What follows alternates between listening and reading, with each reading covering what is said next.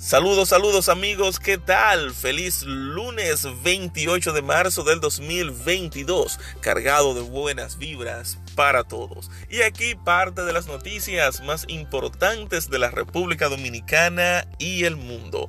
China impondrá confinamientos temporales por sectores en Shanghái por aumento de la COVID-19. Rafael Paz pasa a la fuerza del pueblo. Encanto se lleva el Oscar a Mejor Película de Animación. Instituto Duartiano reclama legislen con urgencia inmuebles en la frontera. Ex jueza exhorta a autoridades no esperar a que David Ortiz pida que investiguen atentado tras nuevo informe. Abel Martínez dice, los dominicanos están al coger la loma y también la carne de chivo está cara. Estudio revela que Machu Picchu lleva un nombre falso desde hace 100 años. Suspenden y sancionan brigada que maltrató de forma física a vendedor de frutas en Santo Domingo Este.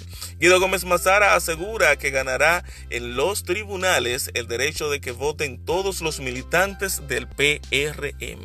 Rusia y Ucrania anuncian nuevas conversaciones con Macron alertando contra un, una escalada, lo que podría poner fin a esta, a esta, a esta malvada guerra.